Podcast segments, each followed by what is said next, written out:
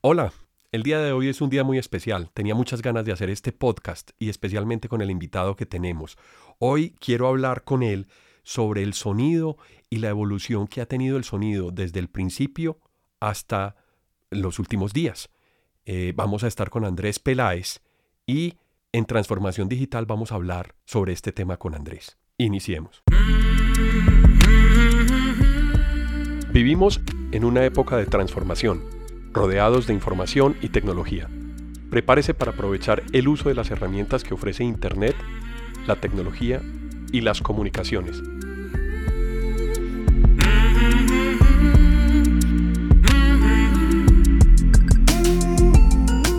Conózcalas y aprenda cómo usarlas mejor. Bienvenidos.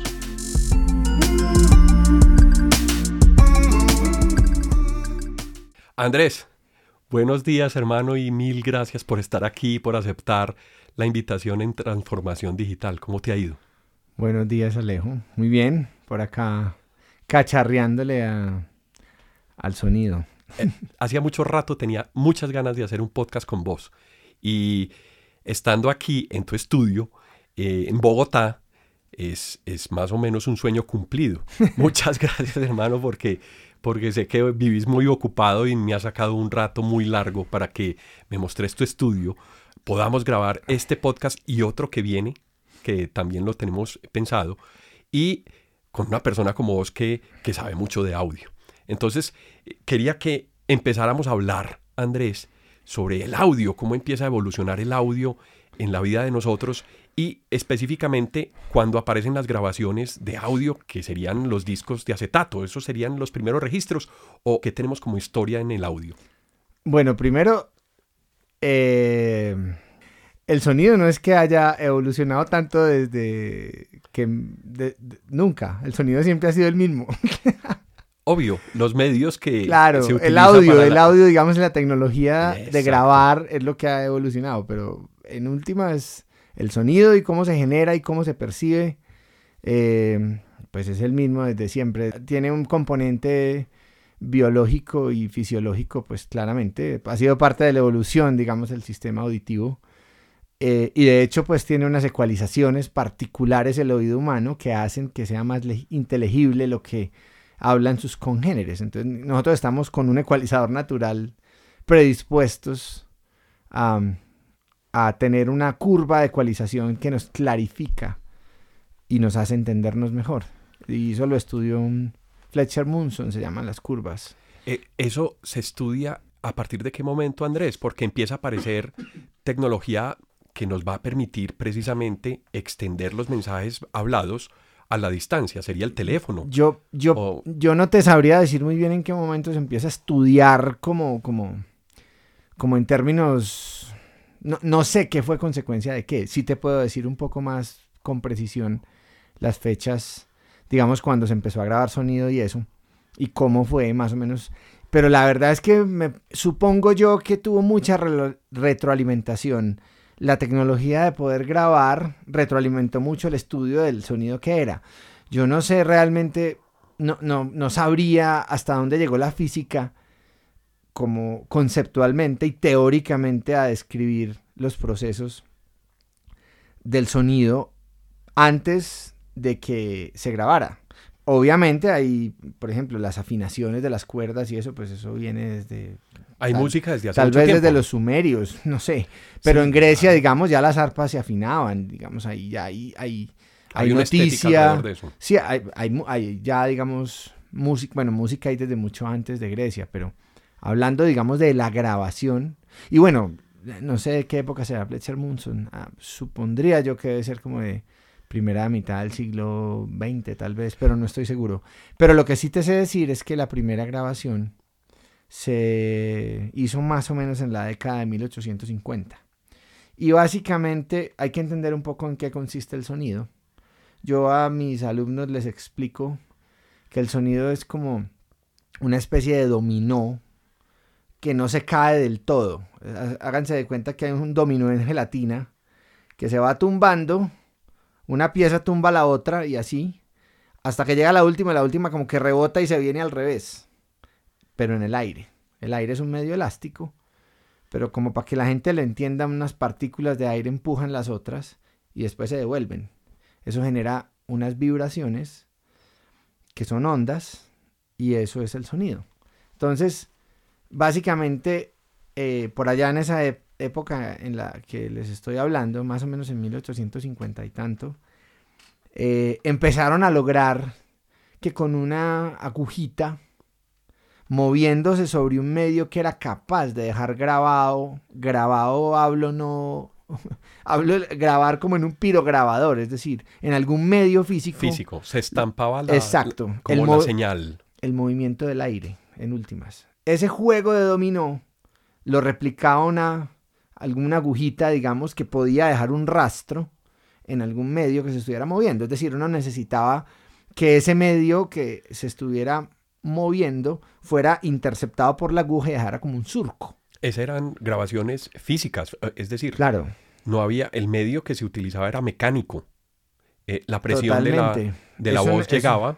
Claro, mejor dicho, lo que hacía el, el aparatejo era concentrar las ondas de manera mecánica también con una especie como de megáfono, pero al revés. Cono, un cono. Exacto, una forma cónica.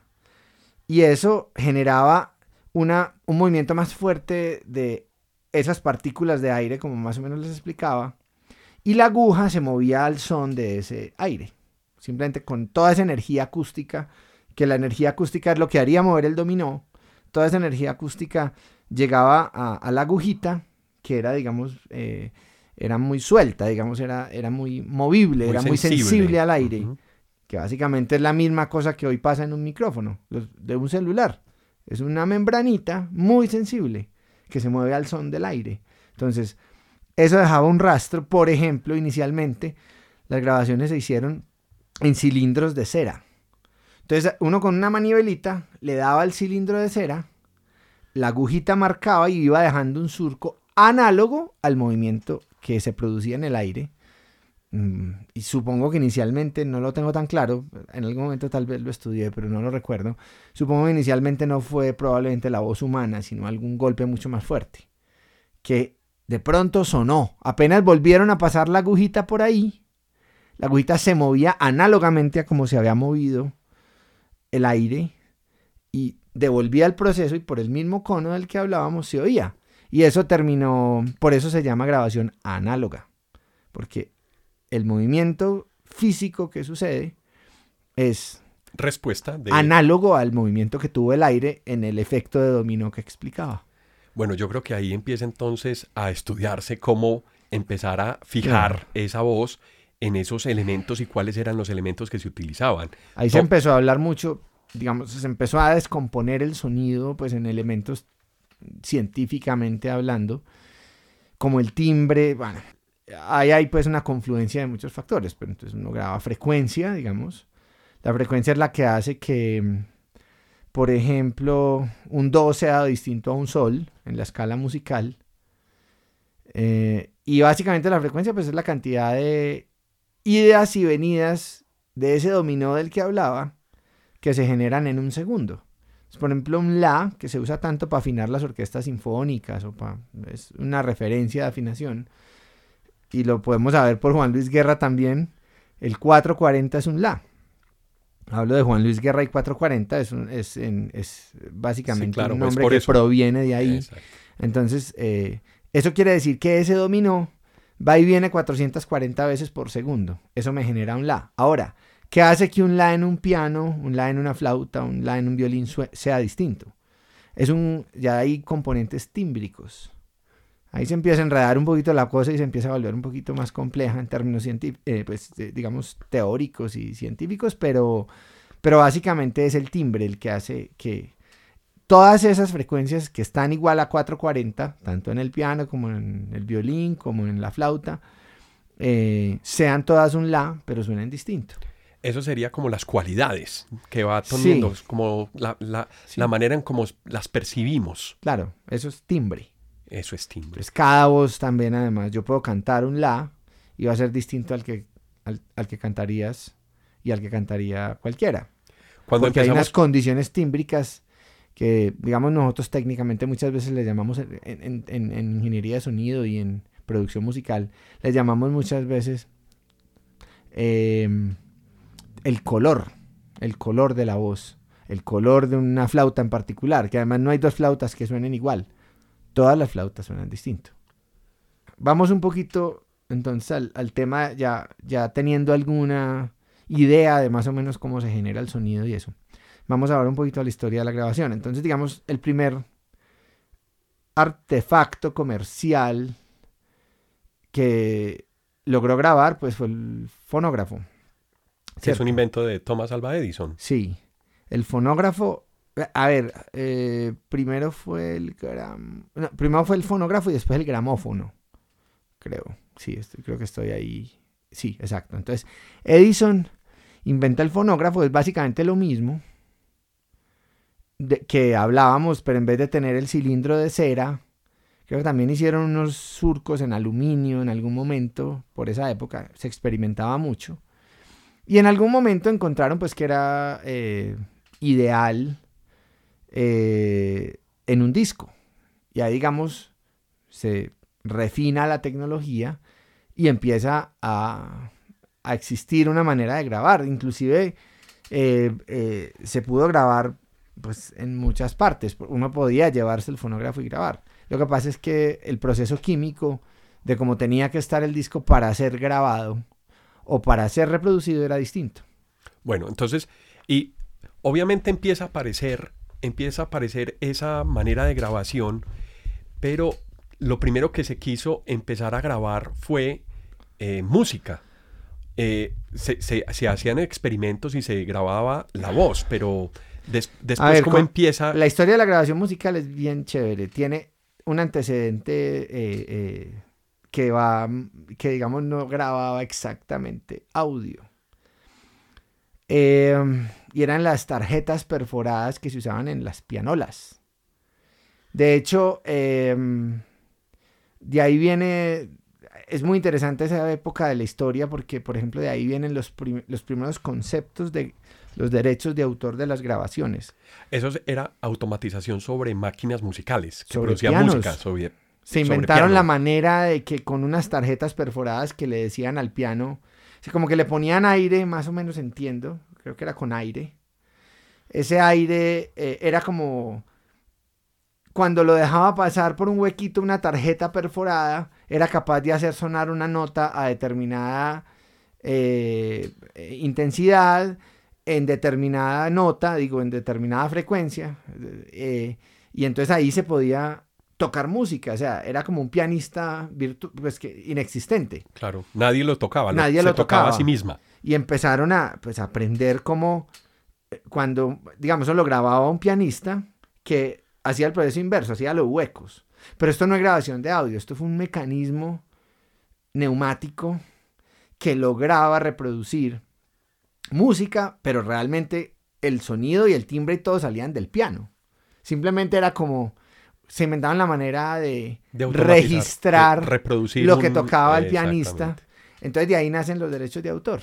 Eh, fue el primer ejercicio porque las compañías dijeron, bueno, pero esta música la compuso alguien y esto se reproduce. Antes de eso los derechos de autor pues eventualmente podrían haberse recaudado de cuando en vivo se ejecutaba, ¿cierto?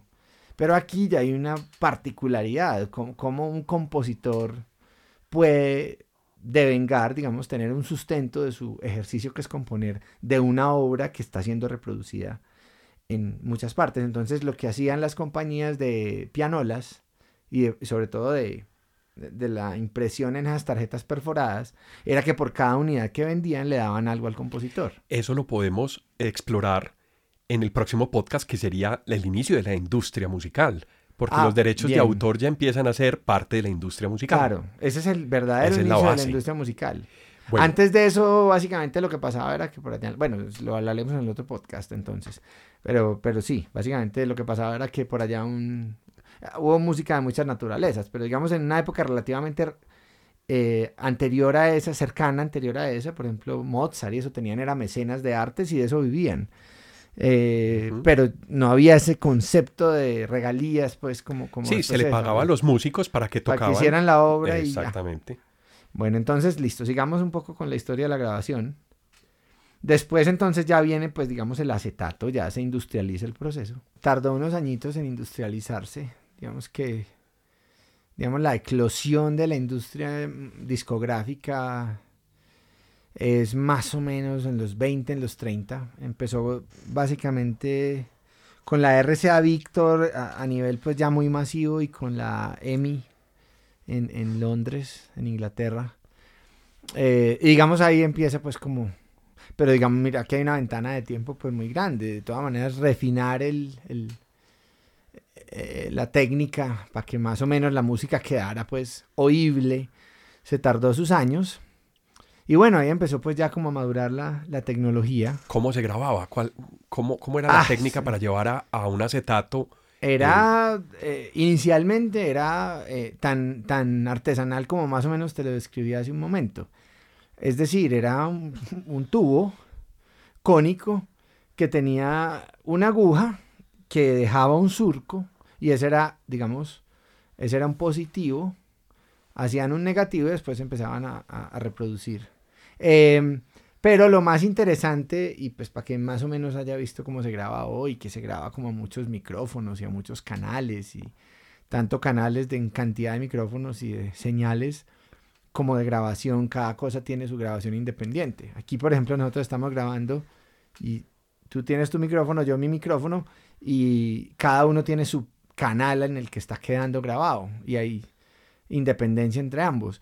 En esa época lo que hacían era, oiga, el bajo está sonando muy duro. La mezcla era, corraje para atrás. Eso, otro poquito. Póngale una cobija ahí al, contrabajo porque es que se oye muy duro. Muy de experimentación. La, voz, la voz no se oye. Oiga, eh, señor, no sé, Carlos Gardel, córrase un poquito más hacia el tubo. Eso, ahí. Y esa era la mezcla. Y además que, además que eh, eh, en cierto momento no había forma de monitorear, es decir, no había forma de ver cómo estaba quedando, había que grabar y ver cómo había quedado. Mm, hay anécdotas increíbles y, de ahí para adelante pues empieza como a ser muy divertida la historia. Por ejemplo, las primeras grabaciones que hicieron en Colombia las hizo Antonio Fuentes. Eh, Antonio Fuentes era un hijo de una familia eh, pudiente de, de la costa, Después él hizo pues como su fortuna y toda su industria en Medellín. Era él era violinista, si mal no recuerdo.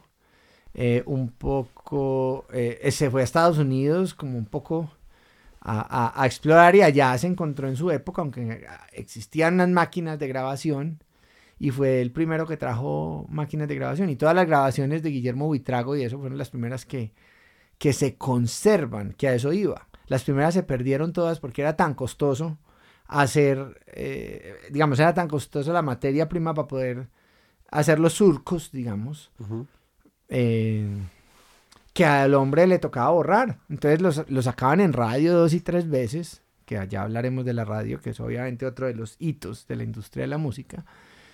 O pues, o digamos, de la grabación, de ambas cosas. Obviamente son, son la industria de la música y la grabación son paralelos.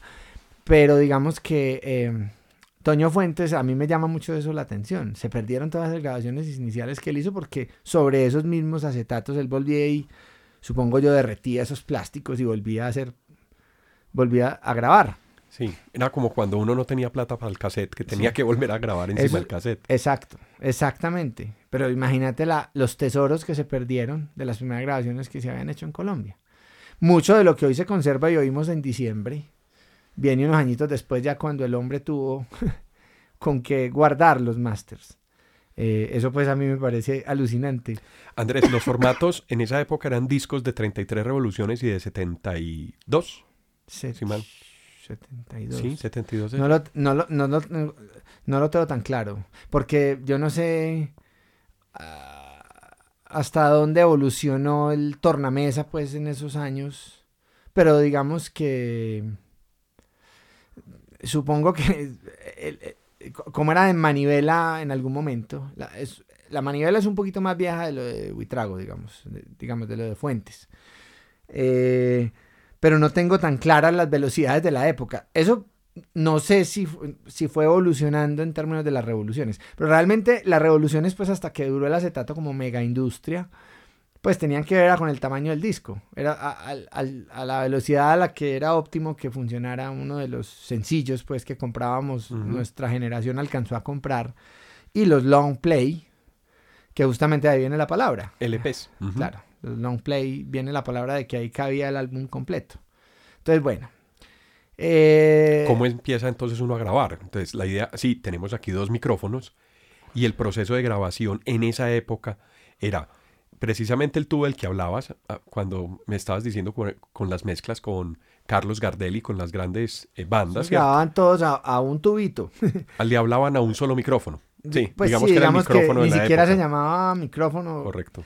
Yo no sé en qué momento específicamente un, personaje como Gardel tuvo acceso a algo más de tecnología, pero de todas maneras Gardel se murió en el 35.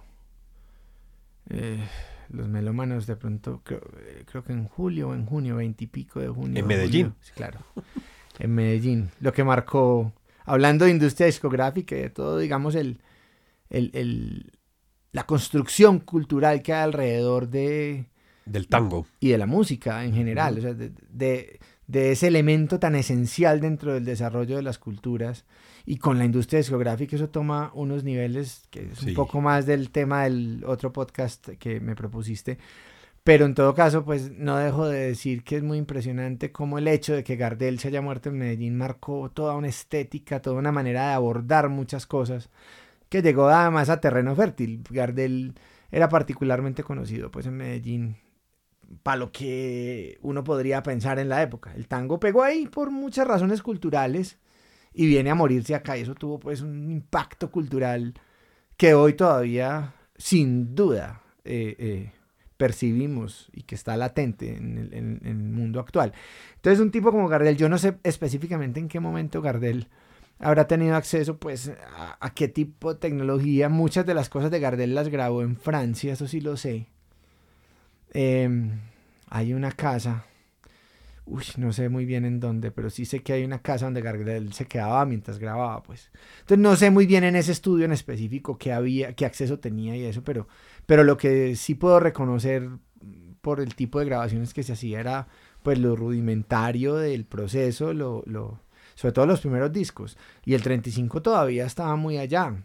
Por el 35 más o menos empezó a desarrollar la, la magnetofonía, yo no sé qué tanto sea mito urbano o, sea realidad, pero en algún momento leí, como estudiando eh, ingeniería de sonido, de la gran sorpresa que tuvieron los aliados durante la Segunda Guerra Mundial al darse cuenta que el mismo discurso de Hitler se replicaba sin la pastosidad del acetato que tiene como ese sonidito del surco, que supongo que la gente sabe de qué hablo, el scratch. El scratch, sí, claro, lo, precisamente la calidez que le da y, entonces, la ricura que tiene el, acetato.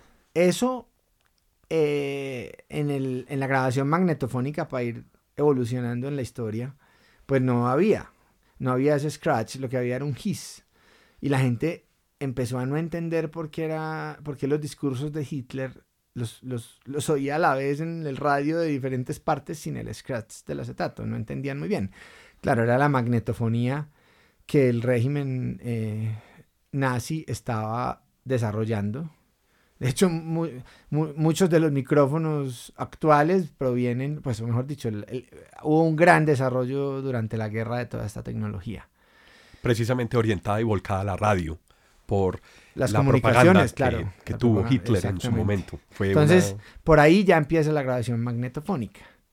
La grabación magnetofónica tiene el mismo principio análogo de lo que hablábamos ahora, con la diferencia de que ya no es un proceso eh, mecánico, sino que involucra electricidad, y lo que hace la electricidad en ese caso es, háganse de cuenta que la cinta es como una especie de imán que se va como polarizando, en un sentido o el otro en cada, en cada punto, y eso hace como un movimiento análogo a lo que el aire hizo. Ok, entonces veníamos cambiando ya la tecnología. Claro, ya no era en surco. Sino en cinta y, el que se oye al final o de fondo que cambia el scratch, del disco el surco. es precisamente el registro que queda de la cinta contra la cabeza. Pero digamos que en últimas el principio es lo mismo, porque en últimas no se va a poder oír ni lo que está en el surco del disco, ni lo que está en el cassette, ni lo que está hoy en un MP3. Nada de eso se va a poder oír ahí. Eso tiene que volver al mundo real. ¿Cierto? En algún punto, ese juego del dominó del que hablábamos tiene que volver a ser acústico, porque si no, no lo oiremos. Se, se tiene que volver a convertir en análogo. Exactamente. Para volver a reproducir. Que es lo que hacen unos audífonos, que es lo que hace un parlante, pero los audífonos no están conectados al cerebro. Así tengamos los audífonos puestos, hay aire entre el, entre la bocina del audífono y el tímpano o el sistema auditivo hay aire. Y lo que está pasando ahí es una réplica análoga a como inicialmente se movió el aire cuando cantó el que cantó o cuando habló el que habló, ¿cierto? Entonces, eh, independientemente de cómo se codifica, eh, eso ahí por sí solo no significa nada. Tiene que volver a ser un movimiento que represente cómo se movió el aire en el momento en, lo que grababa, en el momento en que grabaron.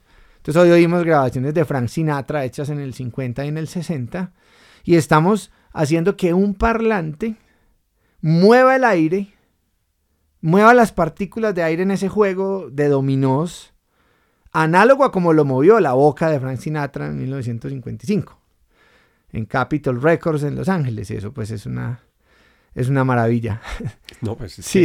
es que si nos ponemos a pensar exactamente lo que pasa en ese momento, ahora que estamos detallando en la conversación, es magia.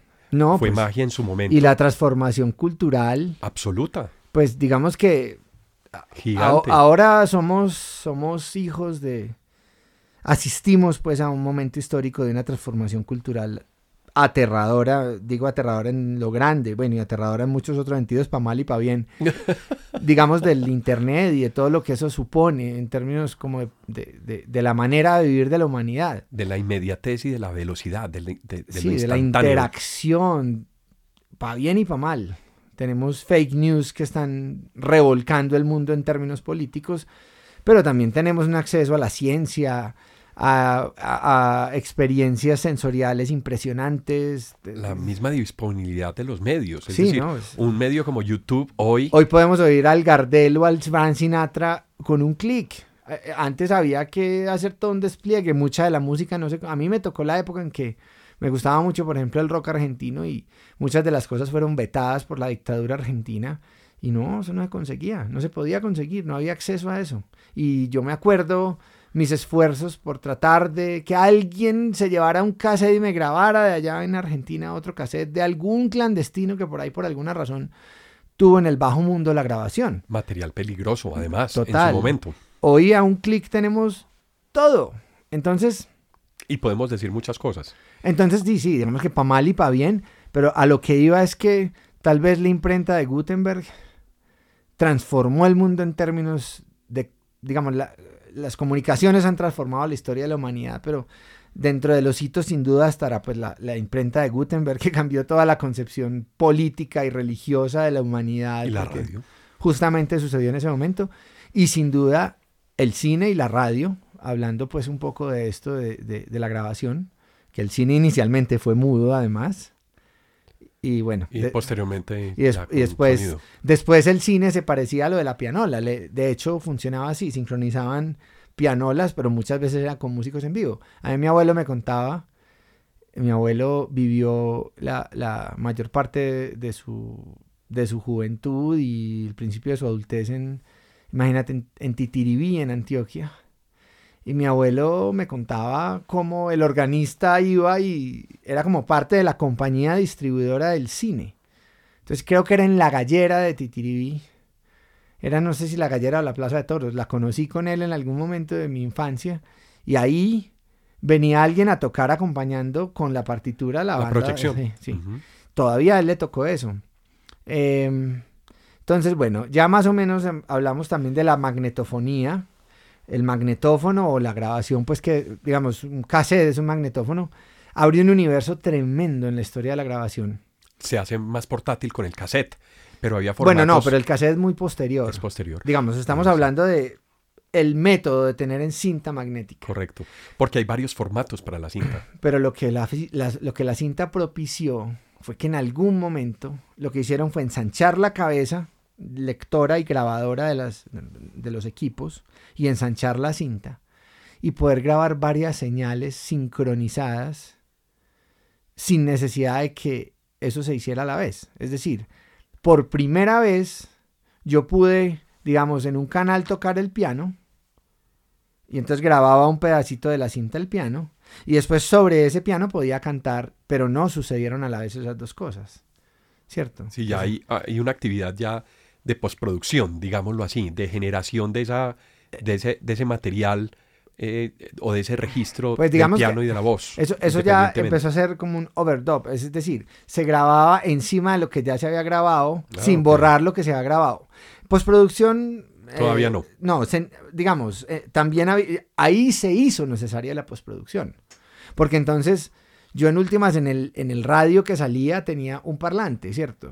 Entonces yo, yo la información de esos seis micrófonos, que, que, pudo haber sido uno, pero fueron seis señales que se graban en momentos distintos. Una fue el piano.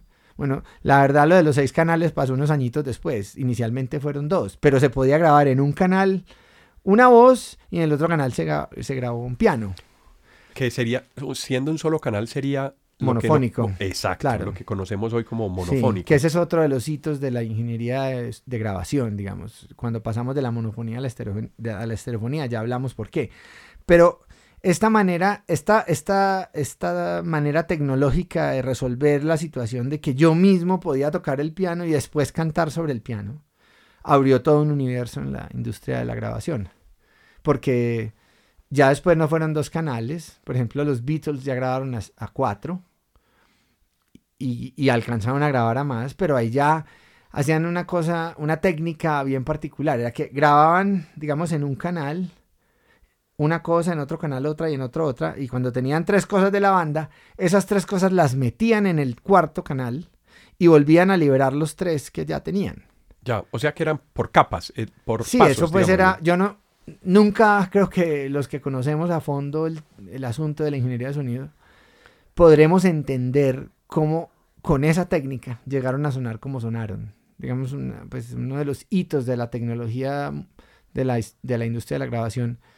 Y, y, no solo, eso empieza a no ser solo un hito tecnológico, sino artístico también, porque tenía demasiado que ver en cuál era la sensación que finalmente generaba la obra de arte que había grabada ahí había mucho ingeniería de sonido en ese componente, pues digamos, en todos esos componentes que hicieron la historia que hicieron los Beatles. Y ciertamente el productor y el ingeniero de sonido tuvieron mucho que ver. Entonces, por ejemplo, un hito de la ingeniería de sonido es Sgt. Pepper's and Lonely Heart Club. Eso, es un, eso es un hito eh, que no podemos entender los ingenieros hoy en día. No sabemos cómo con la tecnología que tenían que tenían, llegaron a sonar así. Eh, claro, después se fueron expandiendo las posibilidades tecnológicas. Era ultra costoso, pero, pero... Ahí vamos todavía análogo. Pero también, claro, pero también la industria empezó a generar unas ganancias gigantes. Inclusive antes. Eh, la industria norteamericana, ya para la época de los 40 y 50, empezó a generar... Sí, la posguerra. Sobre todo en la posguerra, empezó a generar unos, unos hitos, pues y por ahí, por esa época, pues viene, no sé, Chuck Berry, algunos de los jazzistas famosos tienen pues como sus inicios de la grabación por esas épocas. Eh, y vienen una cantidad de estrellas que se, terminaron siendo negocios hiper rentables. También hubo mucho dinero para poder hacer proliferar la industria de grabación. Sí, y la industria empieza a llenarse de glamour. Claro. Claro, porque empieza... Entonces en los 50, eh, digamos, ya empiezan los rock stars, que el, tal, bueno, Chuck Berry eso, pero, pero digamos ellos tenían un asunto racial que todavía, pero cuando vino Elvis, que ya no era, ya no tenía pues como ese, ese asunto racial de por medio, eh, enloqueció al mundo Elvis.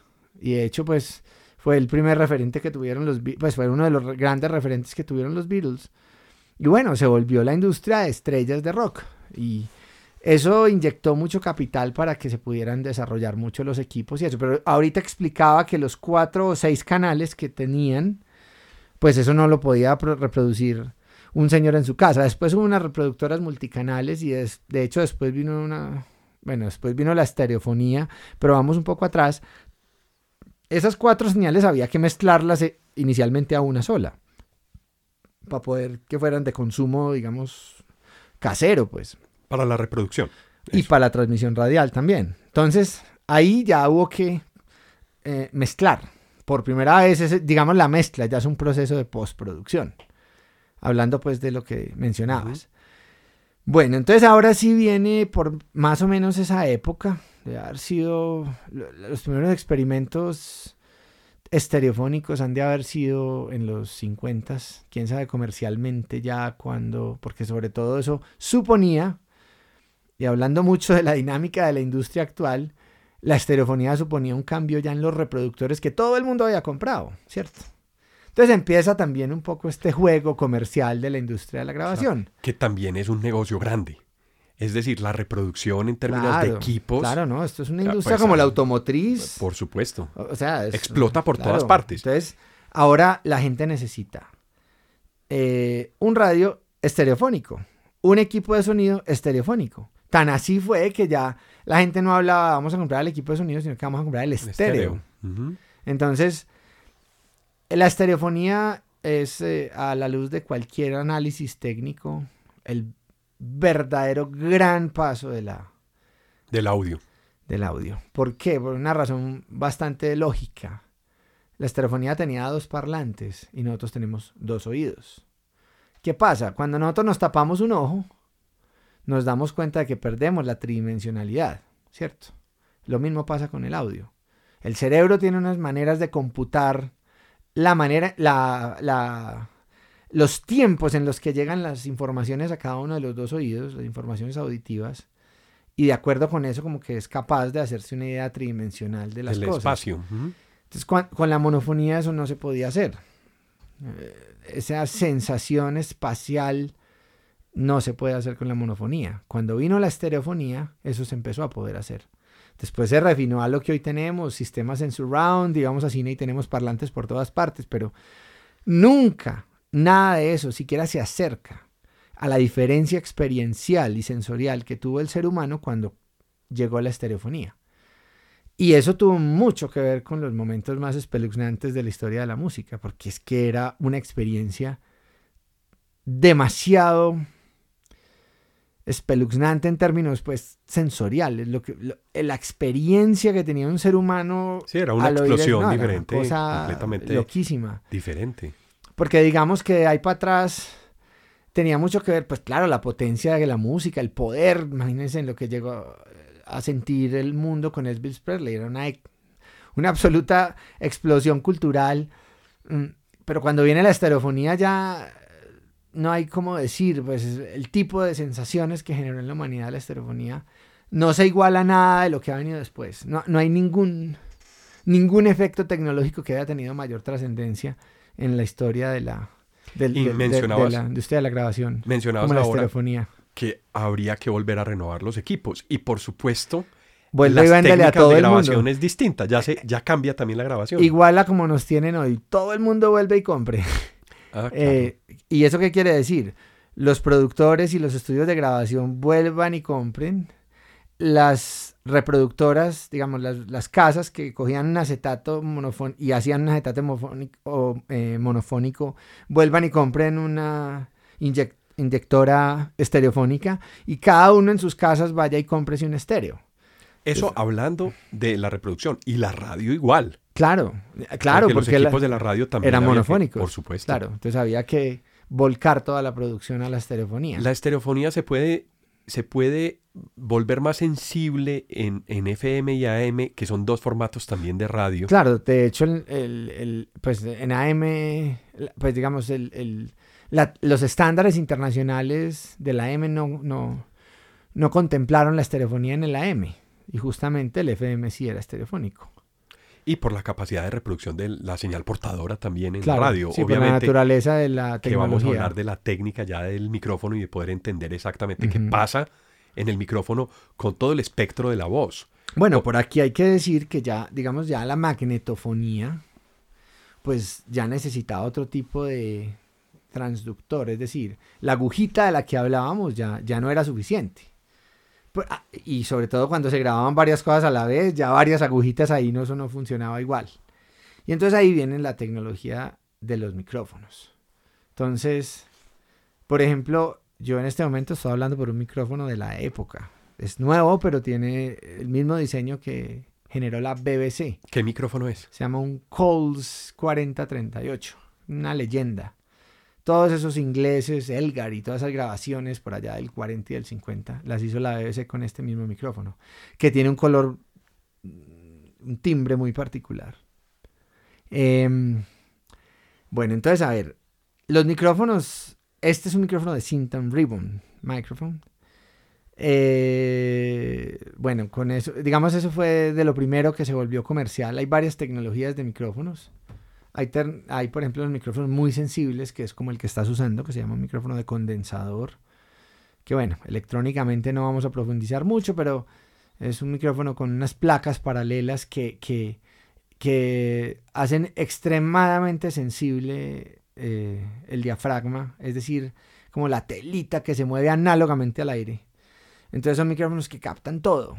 Los, los, micrófonos de cinta, es decir, como en el que yo estoy hablando en este momento, es un micrófono un poco más duro, pero también le da unas características timbres, tímbricas a lo que graba muy particulares. Entonces, digamos, uno ya como productor y como ingeniero empieza a jugar con toda esa paleta de colores para ir logrando lo que quiere lograr.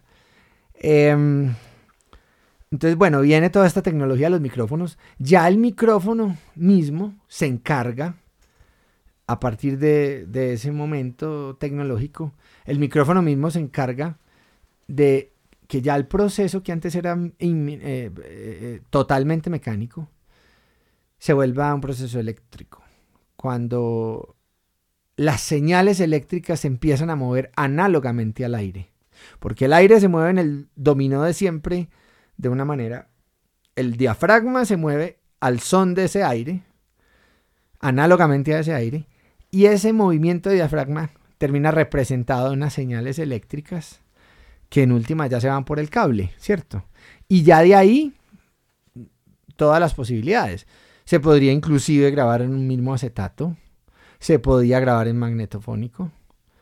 Em, y bueno, hasta que Viene otro cambio grande que sería lo digital. Exactamente, la época digital. Bueno, hablemos un poquito de, las diferencias de micrófonos. Hay varios tipos de micrófonos. Esos micrófonos de condensador, como el que estoy utilizando, ¿qué, micrófono es este, por ejemplo, Andrés? Ese del que estás hablando es un micrófono muy versátil de una compañía austriaca que se llama la AKG. Bueno, eso ya se ha ido monopolizando y se han ido comprando las grandes y las grandes y van quedando, como en casi todo en el mundo, en manos de una sola empresa o de muy pocas. Ese es un micrófono que ahora pertenece a la casa Harman, que es una, pues, una gran productora de productos de audio, de, sí, de tecnología de audio. Ese es un micrófono súper versátil, es un increíble micrófono. Eh, relativamente portátil, aunque no tanto, es que no es tan pequeño, pero, pero digamos que se deja llevar por ahí. Em, y es un micrófono que sirve para un montón de cosas, muy, muy sensible, con una respuesta muy delicada a los timbres de lo que casi que uno grabe por ahí. Es un micrófono muy completo. Esos timbres y esa, ese registro de las frecuencias de la voz para que hablemos un poquito de ya de temas técnicos, de respuestas que nos van a ir a los equipos para poder saber cómo se va a quedar grabado y con qué resolución y con qué calidad, cómo responde la voz, cómo son los tonos de la voz y qué pasa con el tono de un instrumento musical y cuáles son las diferencias y cómo elegir micrófonos para cada aplicación. Es un proceso, digamos, de mucho tiempo. Eh, es un proceso además psicoacústico. Nosotros como productores y como ingenieros nos pasamos muchas, muchas horas entendiendo más o menos qué voy a obtener yo de cuenta de lo que técnicamente pues uno llama como la, la cadena de señal, el signal chain. El signal chain eh, depende de varios factores. Principal, eh, inicialmente el micrófono, obviamente, lo primero que hay después del aire. Después hay un preamplificador, después hay una Hoy en día ya prácticamente todo se graba en digital, entonces hay una conversión análogo-digital.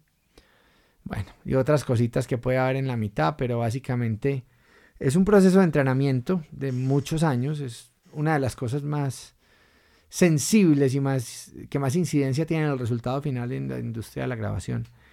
Entonces uno, bueno, ya aprende como más o menos a saber, bueno, este contrabajo, qué tipo de naturaleza tímbrica tiene, más o menos qué música estoy grabando, cómo quiero que eso funcione en términos armónicos, en términos rítmicos. Quiero más percutivo el sonido, lo quiero menos percutivo, lo quiero más eh, de low end, es decir, que me dé más eh, base en las frecuencias bajas, que me dé más soporte como de todo el edificio que se va a armar después con el resto de la orquesta y de los instrumentos. O no, o digamos quiero bajarle un poco la estridencia a una trompeta, porque ya es muy estridente. Quiero, por ejemplo, esta voz que es delgada, engrosarla un poco, o esta que es muy nasal, la quiero engordar un poquito, o la quiero, o esta que es como medio apagada, la quiero volver brillante, o quiero que sea que me suene un guitarrista tal cual suena lo más fidedigno posible.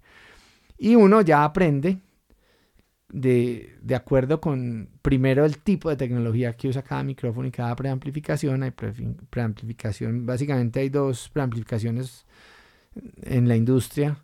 Una es la de estado sólido, otra la de tubos. Y, digamos todo eso empieza a conjugarse, pero realmente es como experiencia. Son los años de, de grabar y grabar los que en últimas le dan a uno la posibilidad de escoger una, cadena de señal, ni siquiera diría yo buena, ni óptima. Es un asunto donde empieza... La estética empieza a jugar ahí un artístico. papel, exacto. Claro, ya hay Lo que uno quiere hacer, lo que uno quiere ¿Para dónde voy con este sonido? ¿Y por qué suena distinto? Eh, ¿Qué te digo yo? Puedo ir a cualquier época, pero porque suena distinto, digamos, el tipo de grabación de las grandes orquestas cubanas y, las orquestas que, de salsa que vinieron 20 o 30 años después. ¿Qué quiero yo y que podría, digamos, replicar un poco ambos, ambos, ambas maneras? Aunque no es tan fácil replicarlo del sonido de las viejas industrias de orquestas cubanas porque mucha de esa tecnología ya no se consigue. Por supuesto. Y tenía un color y unas características timbres, tímbricas que hoy por hoy, pues a mí por lo menos me hacen, eh, me hacen conmover. Pues muchas veces quisiera yo sonar como sonaban esas orquestas, porque además las exigencias musicales eran otras. Hoy tenemos todas las posibilidades de arreglar las embarradas de los músicos y hoy ya no tenemos que lidiar como los Beatles con cuatro canales, sino que casi que con cualquier computador podemos grabar a 200 y 300 canales. Ya esos límites no son parámetro. Pero asimismo, los músicos ya no necesitan tocar tanto entre ellos, entonces se empiezan a desconocer y se va perdiendo una especie como de característica sonora que se daba del el ejercicio de los años y los años. Entonces, digamos que es un constante cambio, hay cosas que se ganan y cosas que se pierden, pero dentro de toda esta paleta de colores, pues uno escoge los que quiera para más o menos ir sonando como le parezca como productor que tiene que sonar un particular artista, por decir algo. No, supremamente interesante. Andrés, eh, ahora que retomábamos el tema que dejamos en la historia, más o menos con los Beatles, ¿qué viene pasando después de los Beatles? Viene, aparece el rock, sí, digamos que... Se genera otra experiencia. Ahí nos metimos un poco más en la, en la industria de la, del, de, la, de la música. ¿Me estás preguntando más a nivel tecnológico? Más a nivel tecnológico, es decir, cómo empiezan a utilizar la tecnología a su favor. Eh, la estereofonía empieza a ser muy claro, relevante. Y además es la época, con, confluye con que la televisión tiene también una eclosión tremenda. Entonces los Beatles, por ejemplo, son artistas que tienen en... Fueron como los, youtubers de la época. o sea, lo que, digamos, eh, los pioneros en, YouTube que lograron pues como pegarle al perrito, eh, tuvieron un éxito tremendo. Eso más o menos hicieron los Beatles con la televisión. O sea, fueron como... Aprovecharon esa gran eclosión que tuvo la televisión en los 60s y en los 70s en todo el mundo entonces uno ya tenía a Lennon en el televisor, eso no pasaba antes, ¿cierto? Y los artistas fueron cambiando, o sea, antes los artistas eran famosos por las bandas y por la música en vivo y ahora eran los medios los que estaban permitiendo que se cosa conocieran. totalmente mediática. y que además es un fenómeno, pues también tiene que ver un poco con la, con la industria y con el audio. Y con, pero también con la música. Digamos, los estudios de grabación empezaron a ser en una interrelación super, supremamente compleja para los que más o menos lo hemos estudiado. Entonces, e, en una interrelación muy compleja, pero digamos las disqueras empezaron a tener una, una, una variable de incidencia cultural muy grande. Y no es que hayan sido, digamos, en este, en este collage de elementos, no es que haya uno solo que, que tuviera la batuta y que decidiera por, la, por las tendencias culturales del, del mundo, pero sí empezó a haber una, un, pues digamos, eh, hubo actores en nuevos lugares que antes no había. Entonces, es, este actor de, la, de las discográficas tenía una incidencia ciertamente sobre el devenir pues como cultural de, de todo. Y sigue siendo así. Sobre decisiones, por ejemplo. Claro, en esa época o de pronto hasta más porque el acceso a grabar era costosísimo. Entonces, digamos, era decisión de un disquero si se la jugaba o no con un artista. Entonces, muchas de esas, o sea, puede que muchas otras cosas también hubieran pegado, digamos, pero, pero no, a él en su momento le pareció que ese artista en particular que le mostraron era el que, el, y ahí hay, un, ahí hay un filtro totalmente sesgable, pues, entonces digamos que ahí empezaron a pasar muchas cosas muy complejas en términos culturales. Y claro, la tecnología pues tenía todo que ver, porque el acceso a la tecnología todavía era muy, muy costoso. Ya después se, se fue poniendo más barato con los años y cuando llegó a la digitalización, pues ni hablar. ¿Cuándo entra la digitalización? Bueno, la historia, a ver, los algoritmos digitales son muy viejos, es decir, básicamente para que la gente entienda, esa misma representación que hacía la aguja, una representación análoga al aire, y esa misma representación análoga al aire que hacía el magnetófono, ahora se volvió, hubo maneras, encontraban maneras tecnológicas de lograr esa misma representación, pero ya en ceros y unos. Codificada. Exacto, codificada. Entonces Eran como palabras que iban diciendo, en últimas la misma o parecida información a la del magnetófono y a la de la aguja, pero en ceros y unos. E, e, era, era un proceso, digamos, que en algunos momentos de la tecnología pues parecía demasiado difícil, pero en la medida en que fueron incrementándose las posibilidades de almacenamiento de esos ceros y unos, pues se logró codificar cualquier cosa. Y esa es la manera en que hoy, por ejemplo, vemos eh, eh, productos extraordinariamente pesados. Un segundo de 4K es una bestialidad de información que no nos cabe en la cabeza de 4K. En video. sí, en video. Em, bueno, el caso es que hubo algoritmos de digitalización de audio yo no tengo pues la certeza de, que, en qué año exacto fue, pero en los 40 o en los 50 ya, ya había gente pensándole a eso.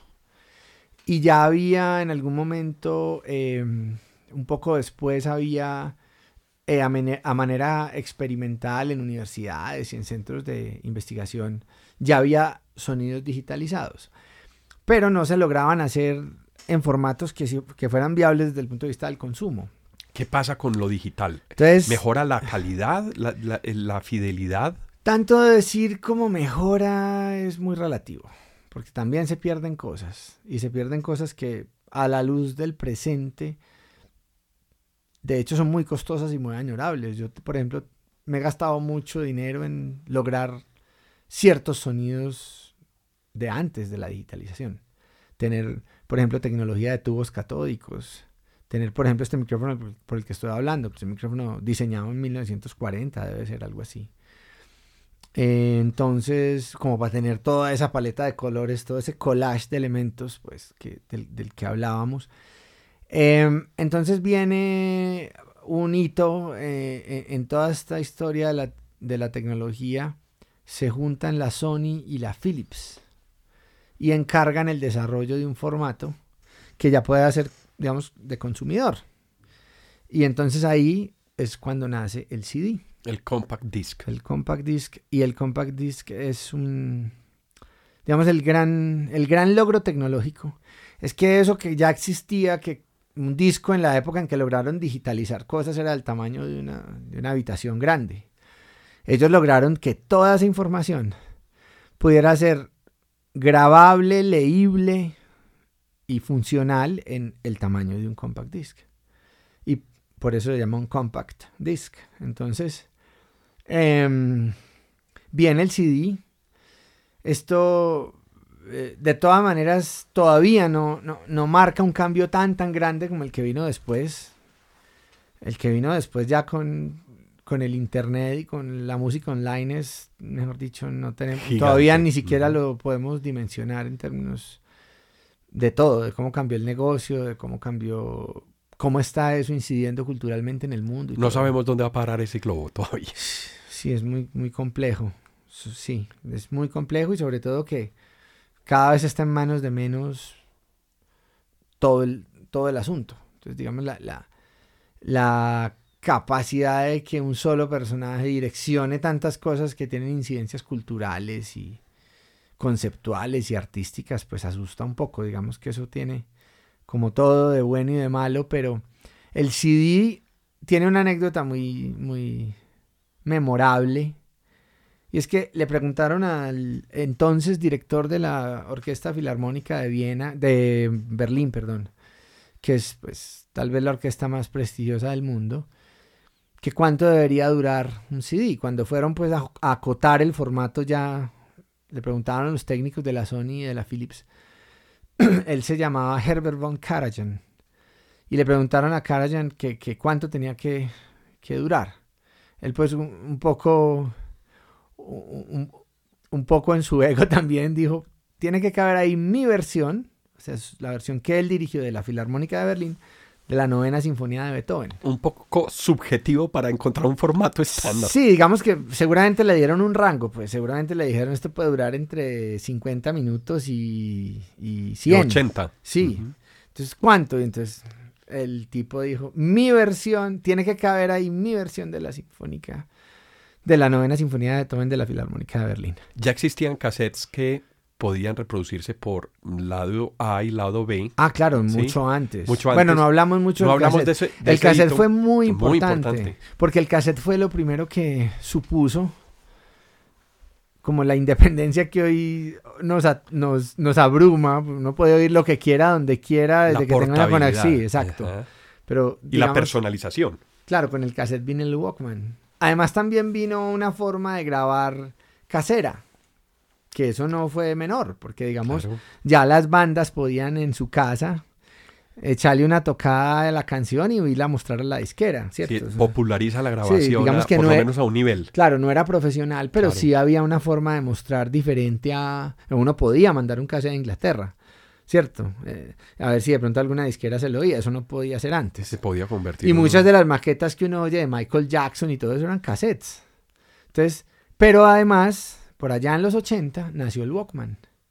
Se un, hito, un hito tecnológico. Porque entonces ya se podía llevar la música, ya no era en la casa un, asunto pues como de ritual familiar, sino que ellos ya podían ir en el carro yendo el Walkman. Y, bueno, y también los estéreos de los carros, pues, pero, pero básicamente el Walkman permitió que la gente en los aviones, en caminando, todo, todo, y desde eso pues es así, seguimos viendo todo el mundo hoy en los metros de las grandes ciudades del mundo y eso andando con, con sus audífonos y oyendo lo que cada uno quiera oír.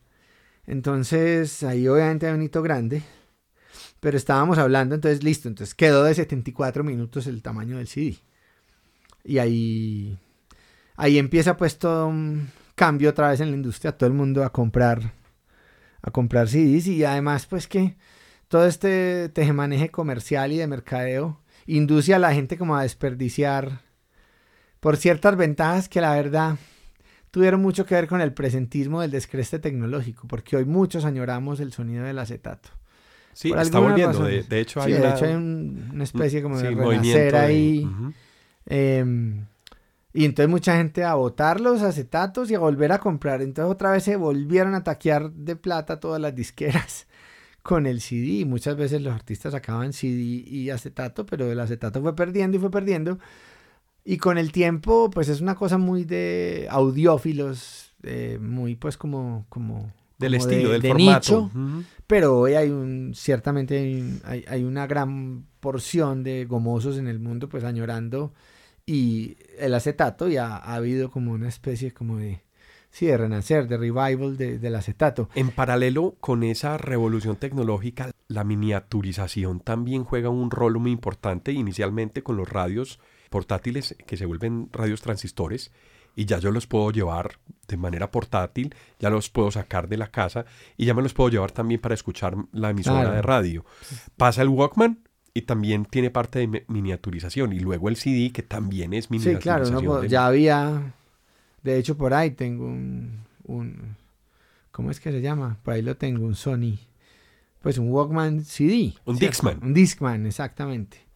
Y listo, pues o sea, yo, una vez por allá en San Andrés era, era digamos, era tal la, la e, el apego mío en mi adolescencia a la música que yo andaba con dos cajas de CDs grandes para todas partes. Entonces yo me iba ocho días para San Andrés, una vez me fui para San Andrés eh, a pasear y las boté en Telecom del aeropuerto. Telecom, para los que no les alcanzó a tocar, era la única manera de llamar a la mamá de la época. No había ni celulares ni nada. ¿Se te olvidó la caja? Se me olvidaron las dos cajas de CDs con todas las joyas que había comprado, pero era pues, digamos, uno no se podía llevar ese número de, acetatos, no, podía. En cambio, las dos cajas de CDs, que hoy no lo podemos creer, pues porque en un teléfono tenemos millones de canciones. Tenemos Algunas se pueden descargar en Un millón de veces más lo que... Sí, además online, ni siquiera hay que cargarlas en esa época eh, era, no, yo, yo no podía prescindir de, de, llevar mis discos a todas partes. ¿Y volviste a Medellín sin las cajas? No, me, me di cuenta rápido. me fui al aeropuerto, cuando llegué al aeropuerto iba para Providencia y cuando llegué al aeropuerto los CDs, me volví corriendo a Telecom y afortunadamente una señora los había encontrado y los había recogido. Hoy pues no, no, no, puedo ni pensar en lo que eso hubiera significado. Y otra vez los boté en el aeropuerto de Bogotá también. Los dejé botados por allá en, en Presto. ¿Y también aparecieron o Sí, me los, eh, mi excuñado, pues Federico Sepúlveda, que es un... Eh, pegó para el lado contrario. Es, el, es como el decano de, una, de tal vez la facultad de música antigua más importante del mundo en Basilea, que era mi cuñado y también músico, pues sí. Y entonces estábamos en el aeropuerto de Bogotá y él me hizo la embarrada y me los escondió. Y cuando yo volví a buscarlos por ningún lado y después salió con ellos, yo, este hijo de madre. bueno, vamos en el formato del compact disc, pero también hay un hito revolucionario ya más adelante que es el iPod. Claro. Entonces, a ver, digamos que desde el punto de vista tecnológico, los ceros y unos no han dejado de ser. Es decir, la, la información que al final de la cadena hay en un CD o hay en un, en, un MP3, digamos, no es exacto lo que estoy diciendo, pero supongamos que lo que hay en un, en un archivo WAP en el computador, para los que más o menos entiendan, eh, de, la misma resolución y de la misma profundidad de, de, de, bits de un CD, la información es la misma. Lo que había en el CD es lo mismo que hay en el computador guardado. Los ceros y unos son los mismos. Eh, pero lo que sí cambió es que la capacidad de almacenamiento y de transmisión eh, vía redes eh, de internet y eso pues es una locura, lo que eso supone en términos de la evolución de la industria. Entonces bueno, de hecho con para nosotros los, los, los puristas del asunto como con, con consecuencias hasta ahora no tan nobles, eso sí, porque cuando fue problema, ahora ya no hay tanto problema de almacenamiento y sobre todo que ahora ya no hay que siquiera que almacenar, porque uno puede muchas cosas oírlas desde que tenga una conexión a internet. Pero cuando almacenar se volvió un reto y la competencia entre las grandes marcas eh, se, se, valía mucho de la, o se basaba mucho en la, en la puja por la cantidad de canciones que uno pudiera llevar o de música, entonces empezaron a comprimir y a comprimir y a comprimir esos formatos. Y deterioraron inmensamente la calidad del CD, digamos, se fueron muy por debajo. Eso pues termina desembocando en un formato que los puristas lamentamos mucho, que es el MP3. Es un formato que, bueno, tiene varias posibilidades de calidad, pero, pero de todas maneras el MP3 es un formato que deseducó mucho los oídos de la audiencia le enseñó a la gente a oír la música mal oída y eso entristece un poco a los puristas. El formato, básicamente, la diferencia es, son dos tipos de archivos. Eh, un archivo WAV es un archivo sin compresión. sin compresión digital. Por tanto, no hay pérdida de Digamos, no hay pérdida con respecto, no hay pérdida con respecto a la concepción inicial de, digamos, lo que fue el CD. Que es lo, que pasa analógicamente de una, de una foto tomada en formato RAW y de una foto tomada en que se empieza a pixelar y eso. JPG, correcto. Lo que pasa es que es un poco más etéreo el efecto de la música. La gente no lo puede, digamos, poner tan en blanco y negro y tan en palabras como sí lo puede hacer con una foto. Entonces, la industria se fue metiendo por ahí en aras de competir por el número de por la cantidad de minutos musicales que podía haber en un dispositivo y terminaron, terminaron deseducando mucho al mundo en ese sentido le pusieron toda la cantidad de música al acceso, con otro asunto que nosotros también lamentamos, y es que uno antes pensaba en los discos como obras de arte conjuntas, es decir, consolidadas. Un long play era una obra de arte. Entonces, no sé, Led Zeppelin o quien fuera, pues, eh, lo que fuera. Floyd. Digamos, hacía de un LP así tuviera 12, 15 canciones, todo un concepto, con sus momentos de drama, dramáticos y digamos que hubo mucho arte alrededor de la idea del long play. Y a eso todo, eso se trataba como un todo. Y en esa dinámica de tratarlo como un todo, los, los LPs cobraron un sentido como muy interesante en términos como de la trascendencia que tuvieron.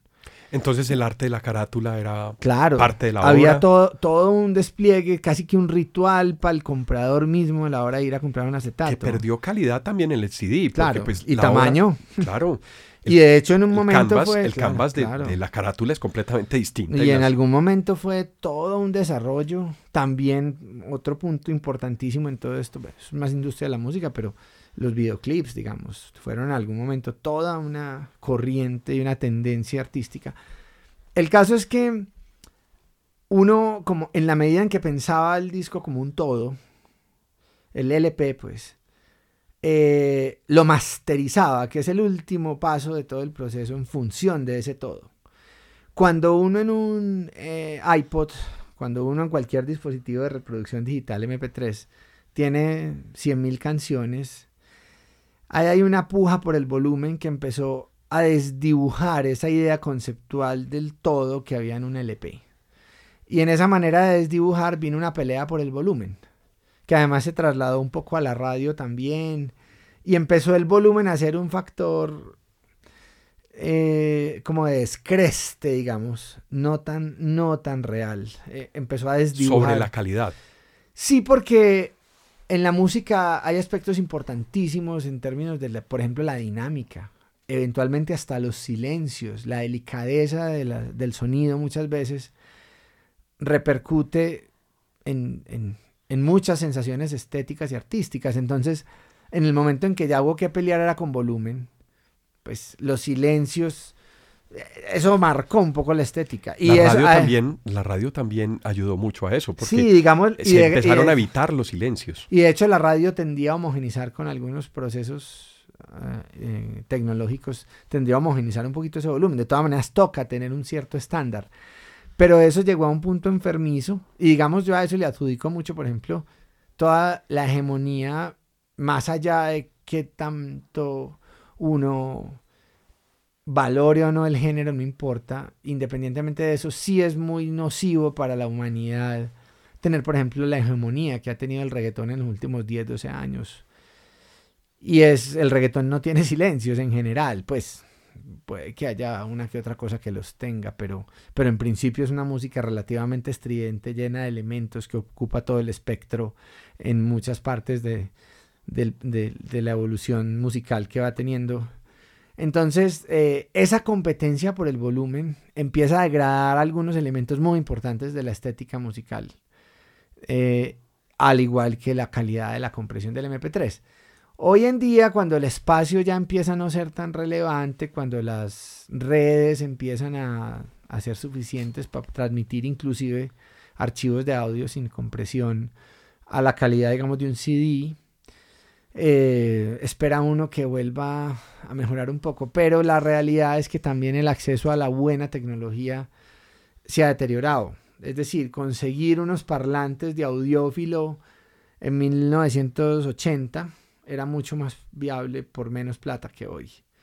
Digamos que hoy la tecnología ha ido llevándonos a que esas cosas de más calidad y eso terminan siendo muy costosas. No son tan del acceso de todo el mundo. Y eso ha deseducado ciertamente, eso ha deseducado al, al consumidor de música. Pero bueno, ahí vamos. Y ni hablar pues de lo que está pasando ahora con las plataformas digitales. Eso supone mil cambios, no tanto en términos tecnológicos, porque en última son los mismos ceros y unos del CD.